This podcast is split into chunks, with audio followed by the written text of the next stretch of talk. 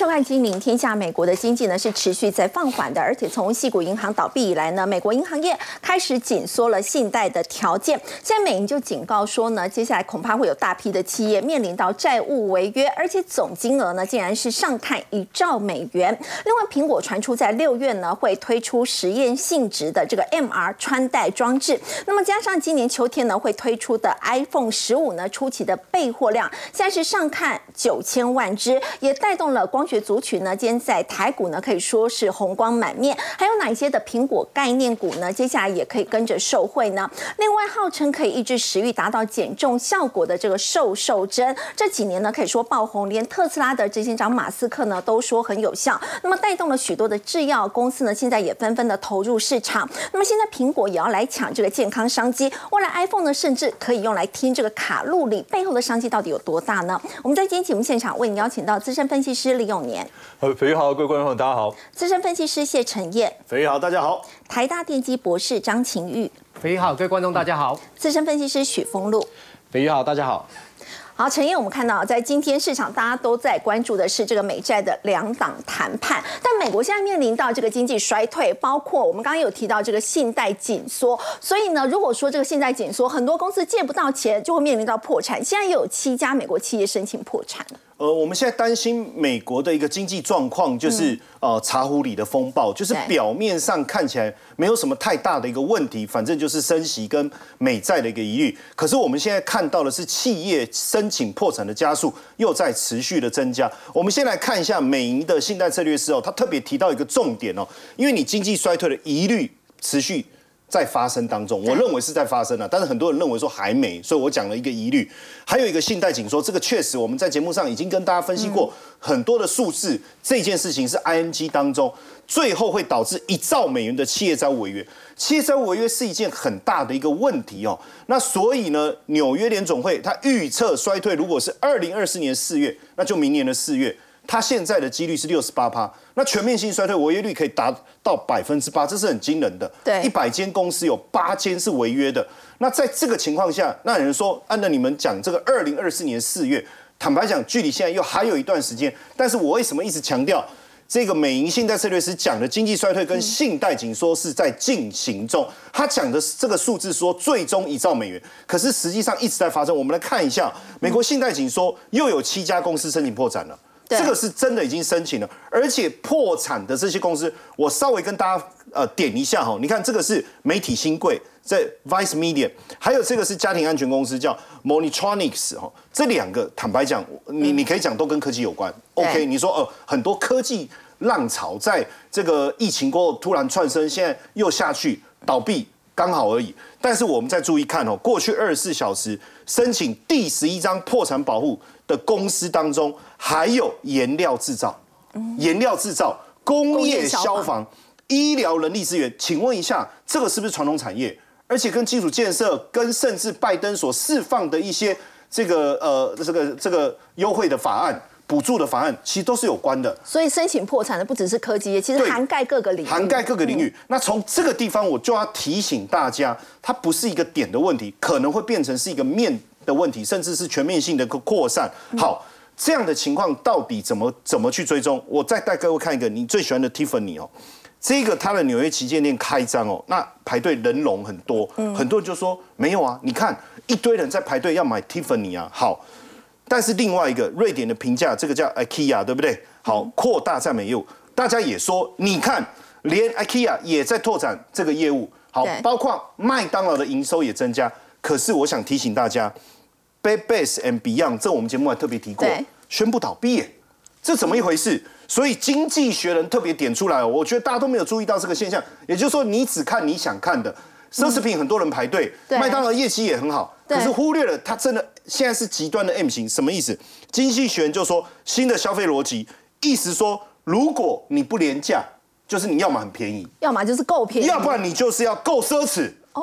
如果你在中间不上不下，基本上你就面临倒闭，就很难存活。对，那是代表什么意思？很简单嘛，高阶的消费力还是很强嘛。是，但是中产阶级消失了，随着企业的倒闭潮，这是一件很可怕的事情啊。我们来看一下哦，过去夏天呢，是不是有很多的实习生？嗯，好，他到这些科技公司，对，甚至过去还有电影拍那个 intern 有没有啊？大家去实习很我们才理解说，哦，原来美国的大学是这样，或是研究所是这样的氛围。你先去实习，一毕业你就转为正职。他也其实透过实实习的时候来去确认你的能力。好，包括这个是什么？脸书就 Meta，嗯，还有 NVIDIA 过去都做哦。那你看哦，戏股今年招收的实习生比往年少，Meta 既然撤回哦，哦，哎，这个实习生聘用计划。可是说实在的，我我坦白讲，实习生是一个好用又便宜的角色，对不对？而且未来他是不是一定转正职也不一定，所以你可以大量招收，你不一定要转正职啊。可是他现在连怎么样聘用计划直接撤回，哎，撤回英国一年制的实习对，没错。然后你看。这个辉达的部分，今年只招六百名，可是过去是一千五百名，去年大幅度减少，大幅度减少。是，而且实习生之间，目前听说他们彼此之间在社群里面也在传说，哎，即便我们拿到实习机会，可能也会被裁员，甚至也不会拿到正式的 offer。所以有一些拿到了这个所谓的实习邀请的，也在犹豫，甚至很多获得正式工作邀请的毕业生哦，就是你拿到 offer 哦，上面没有盖日期哦。欢迎你来报道，然后问哪一天？呃，我们也还没决定呢，所以可能一言再言。对，这个都是问题哦。那现在当然大家一直在谈论一件事哦，就是说不认同这样的讲法的人一直在讲网络上面的职缺有没有？嗯，好。但是我要提醒大家，我可以直接用四个字去形容这个现象，叫幽灵职缺。什么意思哦？很多的职缺已经有百分之六十哦，你看哦，超过一个月哦。甚至有百分之十超过半年，也就是说那个死缺一直在。哎，你你你们一直找不到人呢？是你真的要找人找不到人，还是你根本没有要找人？你只是放在那边，还是你们流动性太好，一直在缺人？还是假装要真人，其实根本没有要这样？没错，实际上问了这些经理以后，他们说：“哎呀，我跟你讲啊，我们放上去只是要让人家觉得我们有在成长。你不要觉得我们我们不缺人，我们很缺人，但是实际上我们也不需要人，就让你觉得我们在成长。还有一个让员工啊。”觉得说，哎，我们还很缺人，我要认真工作，不然我一旦被 fire 以后，我会马上被取代。可能很多公司现在是欲缺不补，所以大家的工作量增加，然后让那种现职的员工，对，有不切实际的搞不好外面工作很好找，可是实际上说，哎，我我随时在找人哦，你你给我认真一点哦，哦，这可，所以基本上来讲，我根本认为它就是一个假象。嗯，所以你看哦，像素资本联合创始人霍华德马克思哦，不是魔兽了哈，这个霍华德马克思哦，他是兼具魔兽跟马克思。好了。他说，利率上升跟经济增长放缓，给美国企业带来越来越大的压力。好，一点五兆美元的私人信贷市场，我特别解释一下这一块，因为有很多的中小企业，坦白讲，它的在过去这几年当中，它可能很难循着银行的管道去借钱，他可能透过一些所谓的呃私募基金或者一些民间机构的一个方式去借款。可是这个部分，因为企如果企业成长的速度很快。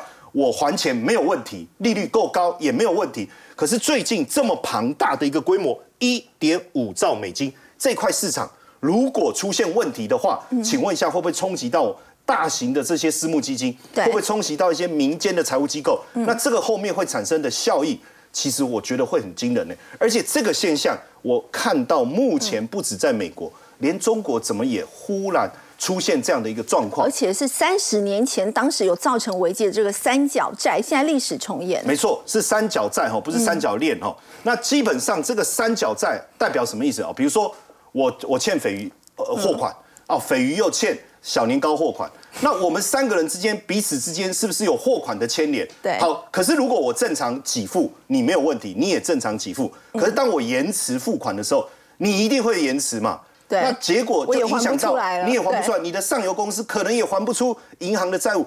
这个情况，你说如果一几间公司这没什么，如果是一个普遍性的状况，对，对于民间企业的经营的压力是非常大。是过去有没有发生过？有，一九九零年当时的。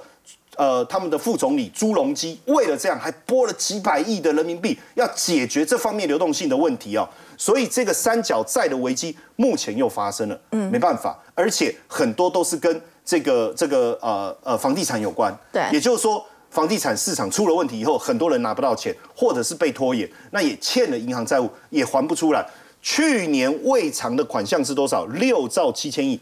这个金额，这个是预期，预期没有偿还。我现在在讲的不是总债务的金额，我讲的是预期没有偿还的金额。你看，接近七兆这个人民币哦，这个占比是相当大的一个数字哈。那所以你现在一直被拖延这个还款期限，因为一般来讲，其实中国的企业之间的这个这个，我我们讲这个呃债务的周期啊，大概在九十几天，对。哦九十几介于一百，但是现在平均比去年又延长 二十天，二十天一百二十天除以三十是四个月，四个月又四个月，对一家厂商来讲，实际上要活下去的几率就变低了哦，所以这变成浮现了一个很大的问题。这个也是为什么这一次所公布的这个 CPI 啊，你看。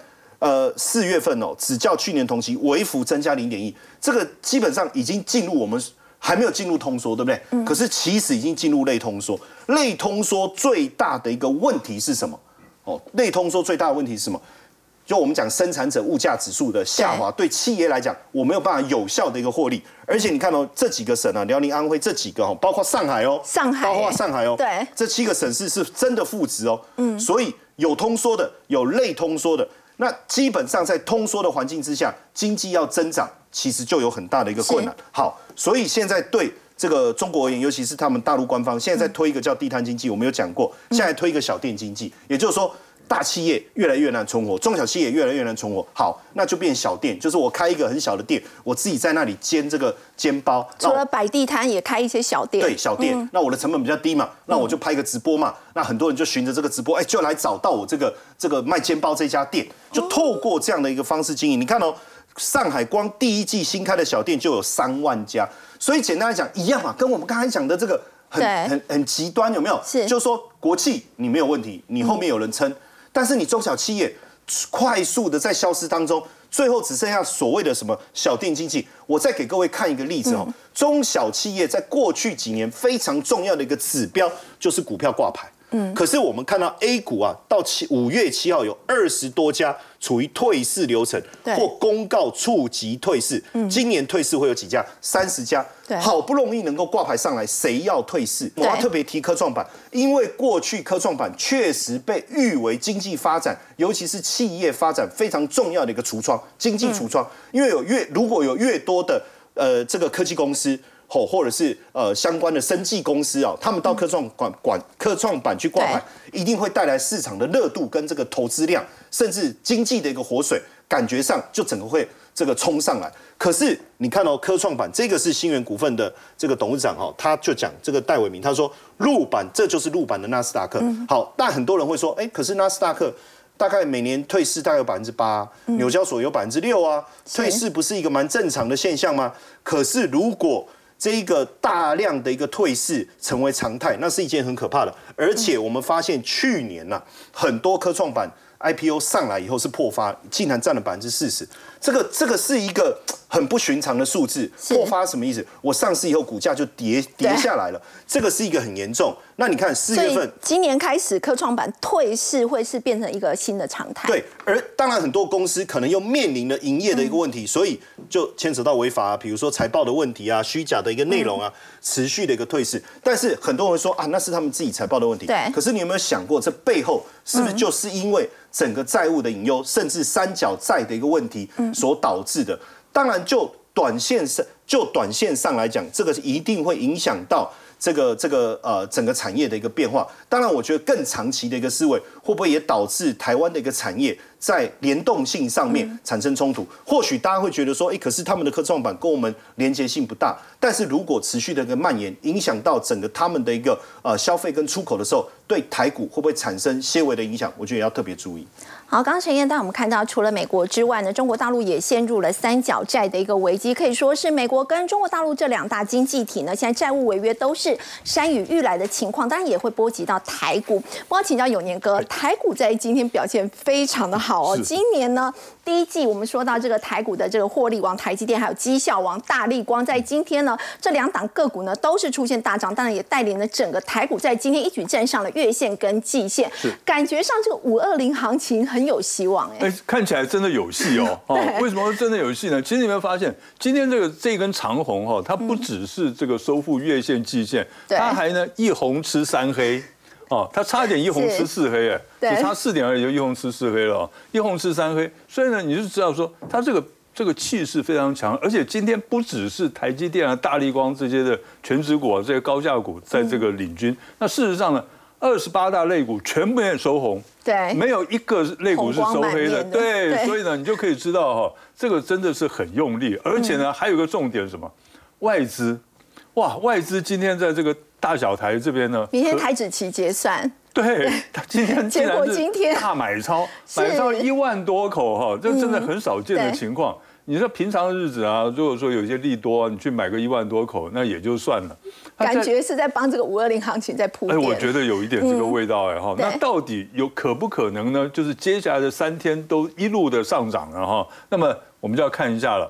那我是认为了哈，因为关键因素在哪里？再说第一个，大家还在等这个结果。对，因为今天晚上呢，美国调升这个举债上限的协商哦，破局的可能性比较高。哦我认为还是有破局的可能性，。那昨天晚上美国股市为什么会为什么会四大指数都涨？嗯那个其实那个时候呢，是因为呢，大家认为说，因为拜登出来讲话，他嗯说，哎。他礼拜天出来讲话嘛，说，哎，我认为呢，这次的这个协商达成协议的机会非常高哦。他因为他说他是乐天生的乐观主义者，OK，好。可是呢，那个众议院的麦卡锡呢，哈，那个议长麦卡锡是共和党的，他说连幕僚协商都协商不成了，还我们何况我们去协商啊？所以他，而且我也认为，因为距离六月一号还早，还有半个月。对，今天不太可能会成功的哈。那既然不成功的话，那美国股市有可能会有一些失望性的卖压。对，有可能会下跌哈。那所以呢，明天我们台湾股市收黑的机会可能也会比较高一点。可是呢，只要量价不失控，而且能够继续守住季线或者是月线，只要能够守住，再守三天的话，我觉得五二零行情还是有机会的啦。礼拜六就是五二零。哎，对，还是有机会的哈。那而且呢，大家可以看哦，刚才我讲了，技术面转强了嘛，今天一红十三黑一红，十三，而且今天量有出来哦，嗯，对，量也出来，昨天才一千多亿哦，今天就叫两千一百二十一亿了哦，这个是盘中的了哈。那么所以这个价涨量增，才量价配合的哈。那一红十三黑，市场其实最近这个市场的心理因素非常的这个不正哦，因为对。像是过去四天连跌了四天哦，大家就跌了不知道怎么办了哈，是。所以呢心情都很不好。可是呢，今天的一根长红之后呢，哎，大家的心情对。又会这个信心又会振作起来了。所以呢，我觉得从技术面还有从这个市场心里面来讲的话，嗯，在接下来都应该还有机会再再继续的反弹的。其实有一些不确定因素依旧存在嘛。那么在这样的一个情况之下，资金的避风港到底在哪里？哦，资金避风港，我觉得还是在金融股了哈，还是在金融金融股哈哦。那除了呢这个电子五哥之外了哈，那大概就金融股。而且如果说是要帮这个五二零行情来铺垫的话，其实要做多的话，这个金融也是一金个比较，很好的标而且比的。较能够得到大家认同嘛，是对不对哈？那金融股呢，我们把除了金控股之外，嗯我们还加上了这个张银、台系银，还有上海商银这几家这个银行股哈，我们也摆进来看一下。那么我们这这个重点在哪里？就重点呢，在过去五个交易日外资买卖超，我们就看个股哈。那另外呢，投信。在呃过去五个交易日买卖超的股这个到张数多少？另外呢，我们看一下它四月份的营收，那今年累计营收年增率。那事实上呢，你可以看出来，大部分大部分外资买蛮多的、欸，哎，对，外资都站在买方。你看到、对只有元大金啊、兆丰金，然后星光金、这个国票金、永丰金，哦，这边呢，他们稍微的卖，嗯稍微的卖出，可能卖出的张数并不算多。嗯，哦，那其实呢，你可以看一下投信哦，你不要看投信哦，它只有台积银卖超了十七张而已哦。其他都是买超，全部都是买的，对对，投只有信台积银更猛涨了小小的调节了一些，张，对。对，大家都不小心那个打错了哈，这个卖了十七张，不然的话大家都买超的。好，我们再来看呢，如果说要看这个营收的话哈，我们看张银它是成长的，嗯，台积银它是成长的，哦，然后呢，我们再看一下玉山金，玉山它是成长的，哦，那兆丰金也是成长。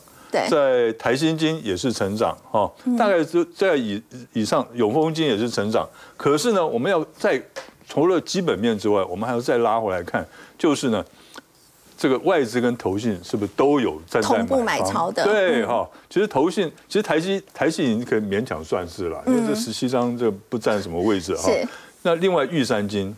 也是一样，法人站在买方，台新台新也是呃同步站在买对方，外资投信都在买。对，所以这三档呢是符合刚才我们讲的三个条件，嗯，外资买超，投信买超，然后呢四月份的营收是年增的，嗯，好，这三档股票，那我们呢这个就这个台新金来讲，因为台新金今天开这个这个法说会，对哦，他法说会呢，他就讲了，他第一季他 EPS 是零点三八元，年增率你看看多少？一百五十一百五十三八，创历史新高哦！你不要看不起人家哦，创历史新高哦。那他今年的这个配配股配息率，它殖利率呢已经达到百分之五趴，哎对哦。那这个财富管理的手续费积极低到估计估计今年手续费应该有双位数成长。重点在哪里？重点在于说，现在市场其其实比较担心，因为市场上传说他要去并购，他要去入主这个星光金。那星光金的业绩比较差，所以大家会比较担心这一点。然后今天法说会有讲了，他说我们没有立场，我们没有这个扮演的角色给我们哦，所以呢。这大家可以，就是否认了。对对对，所以我觉得这个这只股票有一点机会了哈。那玉山金呢，它的表现其实也还不错了。第一季的 EPS 零点四二元，年增率百分之三。虽然今年配的不太漂亮，但是配的真的不漂亮。但会不会最坏的状况已经过了？对，其实最坏的状况应该已经差不多过去了啦哈。那下半年呢放款的成长都加速了，可以大概从百分之五到百分之七啊。那这应该是还还可以值得参考的一档股票。好，刚刚有年哥带我们看到这个金融股呢，可以说是现在在整个大环境不确定因素还很多的情况之下的一个资金避风港。不过我们看到在今天电子股当中呢，其实表现最为亮眼的就是来自于在光学股的部分了，尤其呢是这个股后大力光哦，它在今年第一季呢蝉联了 EPS 王，而且加上这个苹果的 iPhone 十五在今年秋天呢就要推出了，现在市场对于备货量呢，其实初步的预估是很乐观的，上看九千万只。另外，华尔街日报也报。报道说呢，在下个月六月的苹果 WWDC 大会上呢，会发表这个第一款的这个头戴装置哦，所以就要请教封路哦。在现在是传出说台积电渴望独家来供应，所以在台积电的部分，其实今天在利多消息的加持之下，今天表现也相当亮眼。嗯，确实没有错，这两天都陆陆续续听到台积电有新的订单进来，不管是辉达啊，或者是我们现在看到苹果的订单也来到了九千万只是高于预期，再加上。M 码的头戴装置它是独家供应，而且九月就真的要量产喽。对，这个头戴装置它的售价大约是三千美金啊。虽然说我看到这么高的价格，这个大概将近九万块，但我认为它首发更重要是它真的经过七年把产品做出来，这意义非常重大。这未来会让整个元宇宙市场会又有一个新的题材。那当然有这些题材，第一个大家知道最受惠一定是台积电。那台积电它在今天有一个。重要的地方是，它终于站上了绿色的这条月线。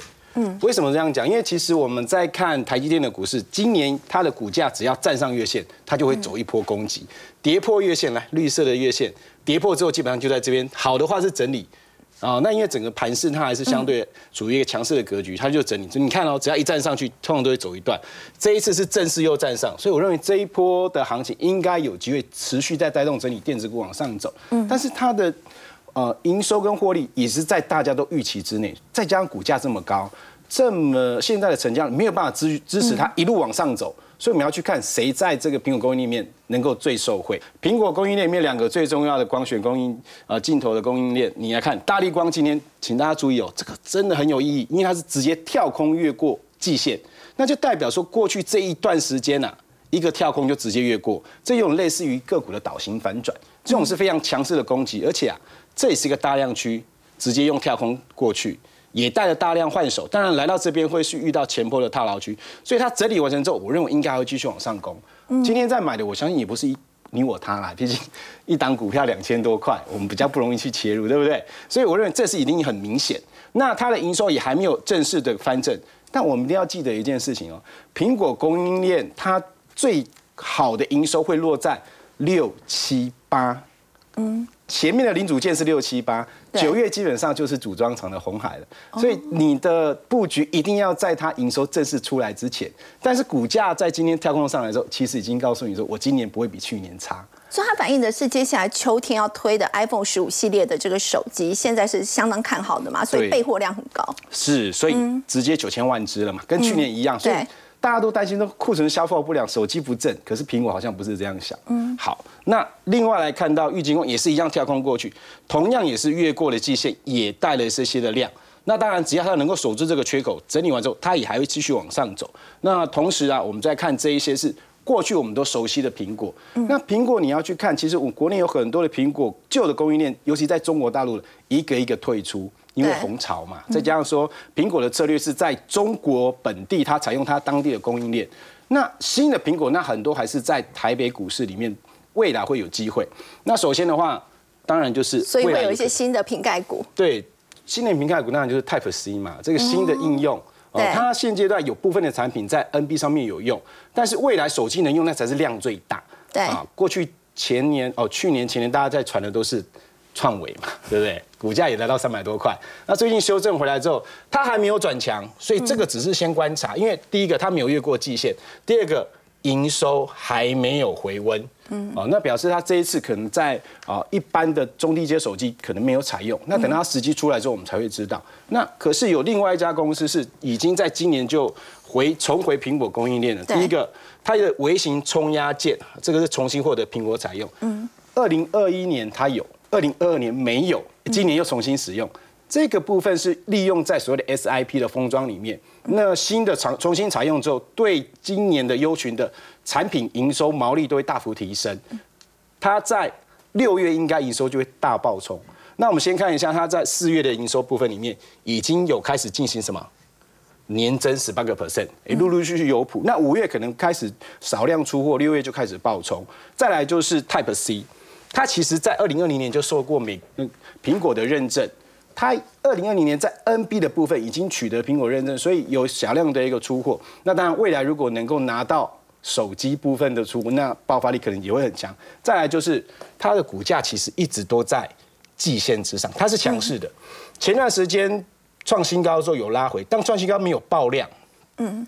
创新高没有爆量，就表示拉回来只是一个良性的测试，在季线跟这一段的支撑区都有效，营收也算还不错，去年获利也有六块八，今年第一季也赚一块钱之上，没有太多的雷可以爆，所以我会认为说，如果我们现在在干苹果供应链的话，台积电其实就是带着整个供应链往上走，可是如果在布局的过程里面，先去找法人比较喜欢的、纯的、纯度比较高的，而且技术面已经表态的，那。大力光、运具光，我认为会比较强。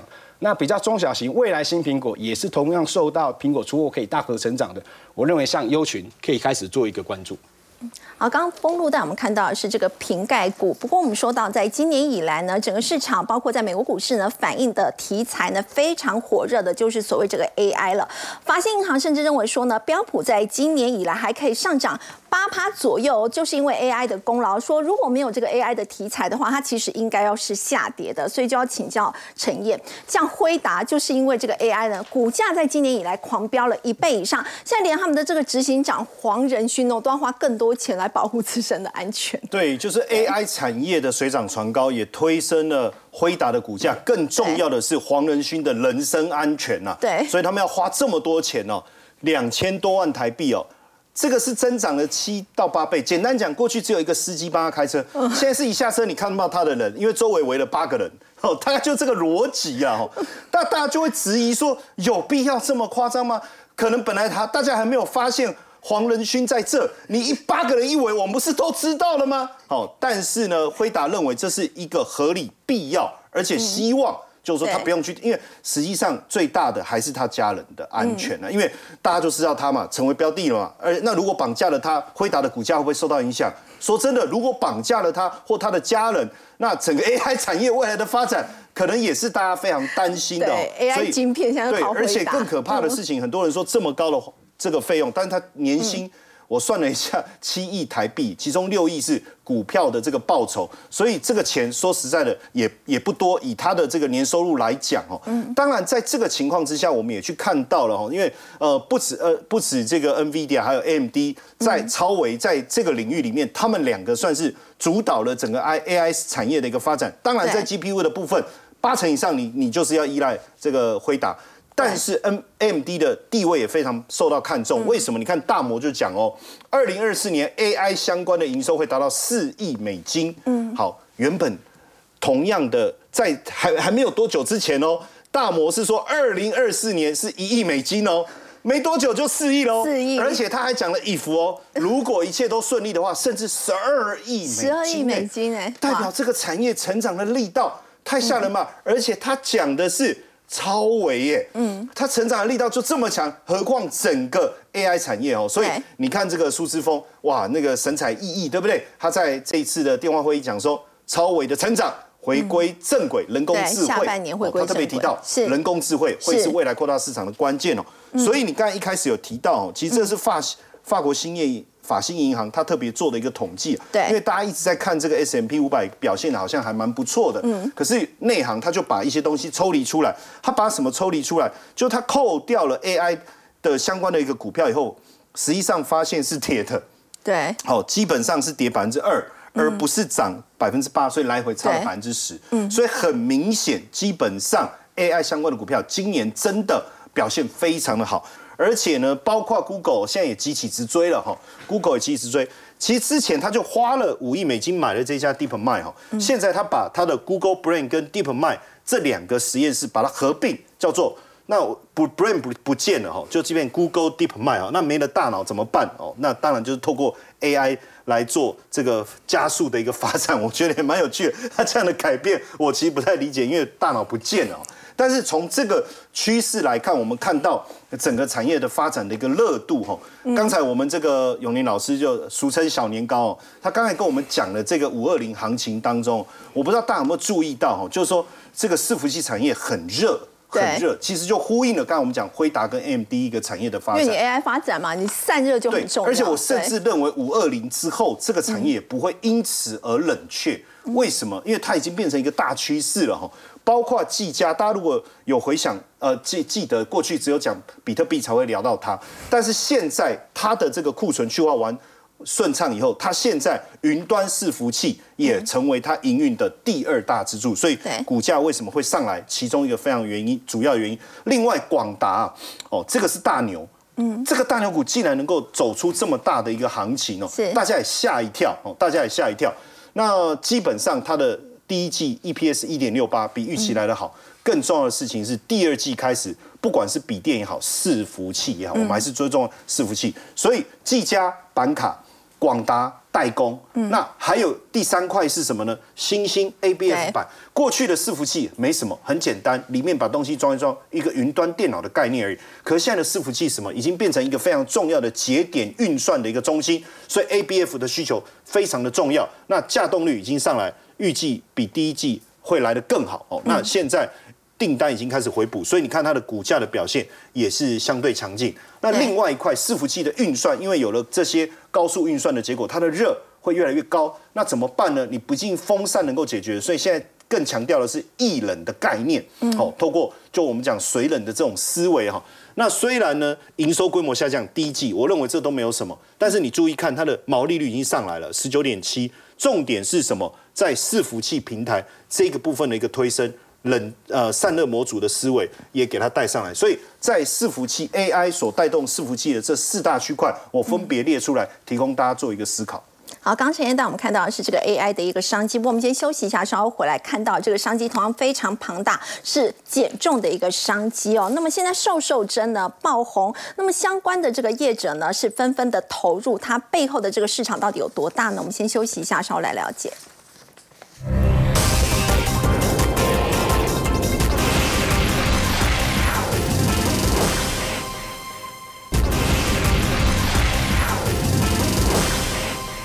号称可以抑制食欲、达到减重效果的瘦瘦针呢，其实这几年呢非常的夯。尤其特斯拉执行长马斯克呢，日前呢他现身的时候，很多人都发现到呢，他整个人瘦了一大圈哦，让全球网友都觉得很惊讶。那么他当时回复说，他其实是靠着进食之外，还有减肥药叫 Wegovy 哦，三天就减少了九公斤。那么这个减重药物呢，是这一家药厂哦，就是诺和诺德。我们看到它这个股价的一个部分，黑色这一块哦，其实诺和诺德呢股价也因为这个瘦瘦针呢出现了往上上涨这样的一个情况，所以甚至呢还一度超越了这个雀巢哦，把食品大潮雀巢集团呢整个市值都挤到了第三名。所以要请教这个张博士哦，现在是不是有更多的这个药厂看到这一块商机，也都纷纷投入？是，其实我们看到这个马斯克，他其实吃的是丹麦的这个这个 Wegovy，那他其实呢在美国、还有丹麦、还有挪威已经有在正式的这样的一个销售。那当然这样的一个，包括除了马斯克这样的一个。行销，或者说全世界大家都知道了以外，其实美国的这个制药大厂这个李来也开始推出，而且其实已经在测试，目前在这个李来现在也推这个瘦瘦针，是，那他目前的这个测试有看到的这样的一个报道呢，是说，呃，这个能够让这个测试然后瘦不下来的人能够减重百分之二十二点五。那相同的对照之下呢，我们刚刚讲这个诺和诺德呢，它的基本上减重在百分之十七，基本上来讲都可以到还蛮不错的一个效果。不过我们说到这个瘦瘦针，很多人也会觉得很好奇，它到底是透过什么样的一个方式达到减重呢？是它其实呢，瘦瘦针它其实是因为我们人体里面，当我们吃了食物进入到我们的这个胃肠里面之后呢，我们的呃回肠跟大肠它会分泌一个肠泌素，那这个我们叫做所谓类生糖素的这个生态一，哦，那简称叫 GLP one。那这个这个呃 GLP one 呢，基本上来讲。它是因为我们正常来讲是经由食物的摄取进入到胃肠之后，它我们会分泌出来。那它基本上两大作用，第一个呢，它可以让我们的这个胃排空的时间延迟。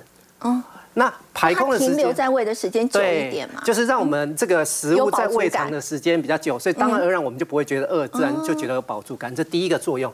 第二个作用来讲，就是它甚至告诉我们的大脑，哎。基本上来讲，我们的这个饥饿感这个部分可以抑制。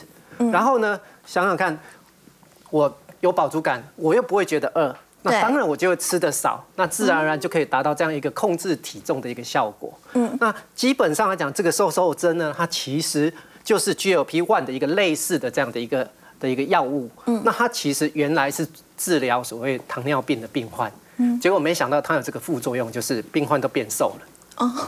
那病患变瘦了之后，那当然大家就把这个副作用拿来当成真正的主要的一个作用。所以它本来是用来治疗糖尿病的，那变瘦是它的副作用。是哦，那其实就因为这样子，所以就导致说，哎，其实很多人想要瘦都开始这个来抢这个这个药物。那抢了这个药物，所以前一阵子还有还有这个呃官方这边出来说，哎，请大家要留一点给真正需要的这个糖尿病患的这个患者。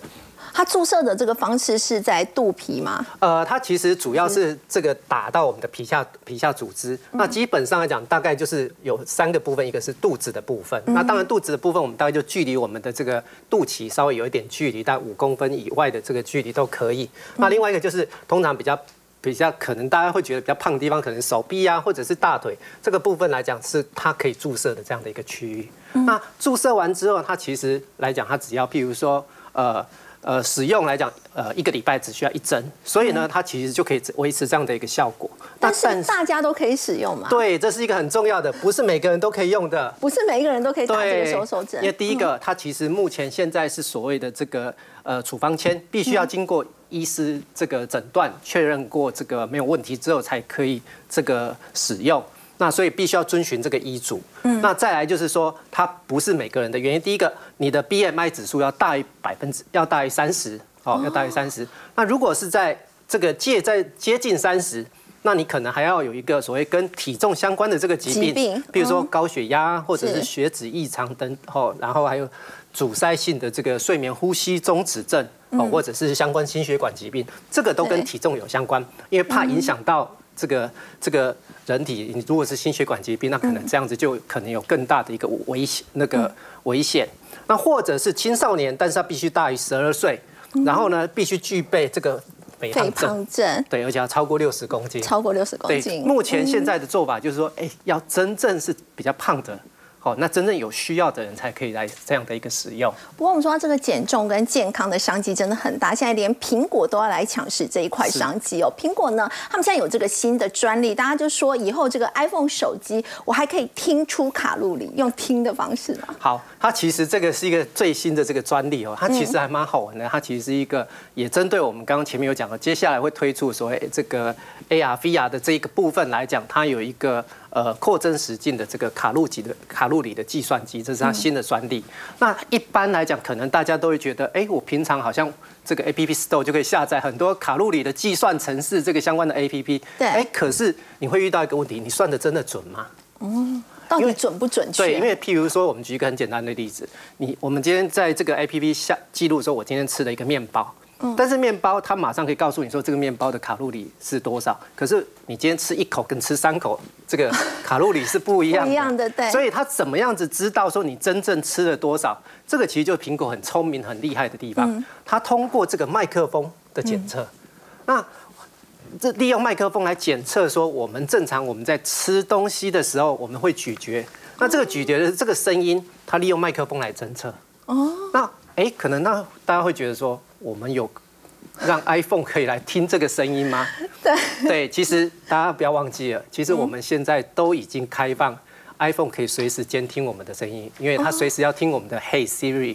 哦，在这个同时，所以它麦克风是一直在 stand by，一直在侦测，哎，我们有没有下这个指令？所以我听到有这个咀嚼声之后，就会触发这个相机来操作。是，那相机操作来讲，第一个它是先抓取到这个影像。抓取到这个影像之后，他就先判断，这其实就是现在大家讲的 AI 的这个图形影像辨识的部分。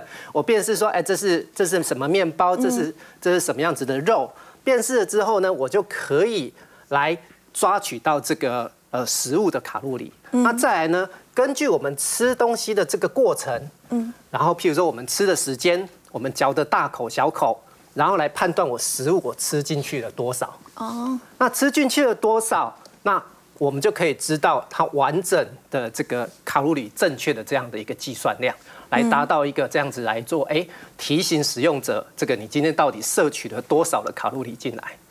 好，刚刚张博士带我们看到，现在这个减重商机真的很大，所以连苹果呢，现在都有这样的一个新的专利了。好，我们先休息一下，稍后来看到的是在生计族群是不是面临到疫情过后首波的这个衰退期呢？那么在最近我们看到连锁药局跟检测股呢，那么现在呢之后这个需求营收是不是都会因此受到影响开始下滑？我们先休息一下，稍后来关心。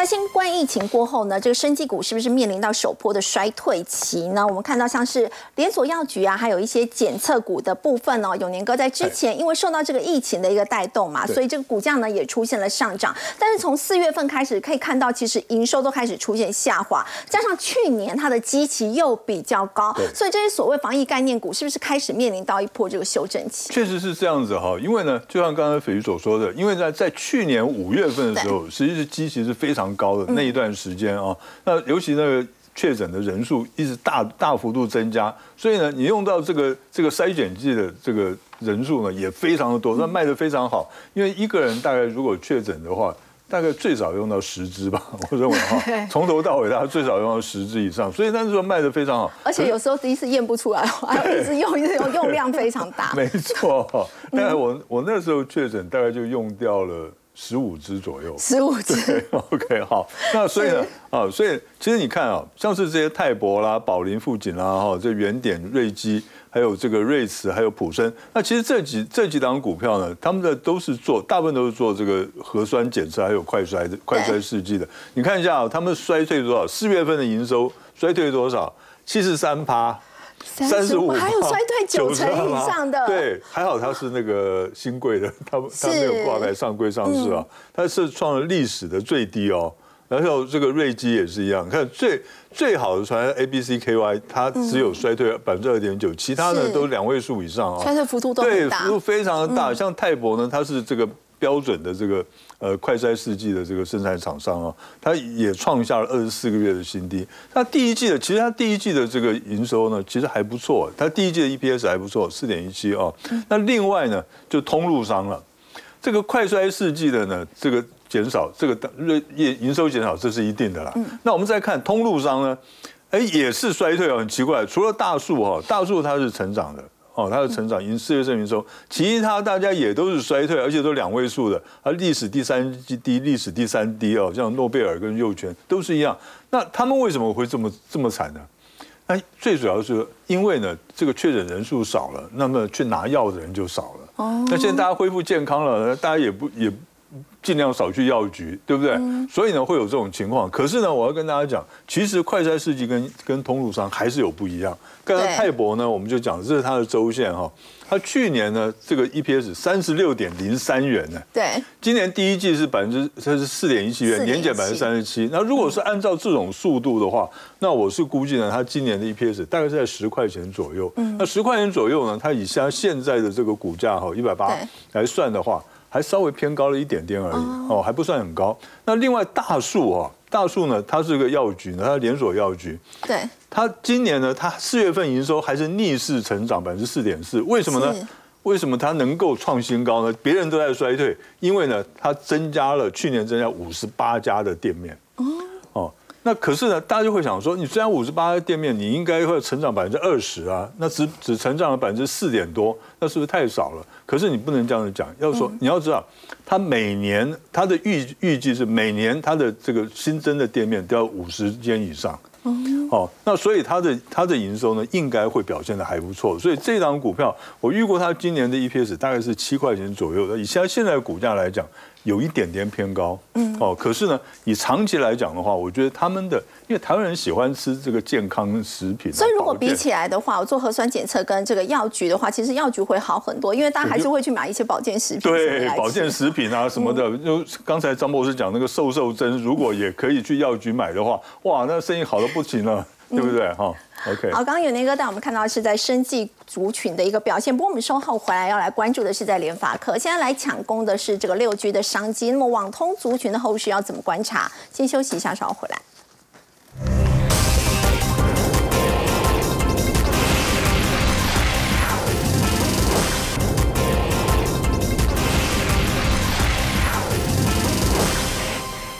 ，IC 设计龙头联发科呢，现在要抢攻的是六 G 的一个商机哦。那么现在呢是发表了最近以卫星跟地面网络整合为题的这个白皮书，强调未来可以透过卫星网络跟地面网络来打造陆海空的一个全方位的一个覆盖范围。所以就要请教封路哦。所以六 G 发展是下一个市场大饼嘛？网通族群可以收回。呃，确实没有错。我们看到现在六 G 的市场已经有非常多国家跨入这一块，像美国，它直接打算跳过五 G 攻六 G 啊。那在现在全球最多六 G 技术是在谁？还是在中国的华为手上？那联发科在这个领域里面要切入也是。来的速度非常快，我们上次也有听过哦，它要开始进入到所谓的卫星、海事卫星的的系统。那再结合大家现在说的，它进入六 G，就是结合卫星，还有就是这里有个重要的名词叫做智联通讯服务。其实它就根据透过了卫星来补足啊陆海空你没办法设置这个基地站的状况，让你的全通讯，然后跟你所有的商品都可以物物相连。其实它也是物联网的连伸。所以我看到这样子的话，它最快在明年呢、嗯，就会开始这个计划，然后二零二七年、二零二零二八年，它就会有一个正式的版本。那这个其实时间会非常非常的快，因为大多数的股票涨在什么时候？涨在还没有开始的时候嘛。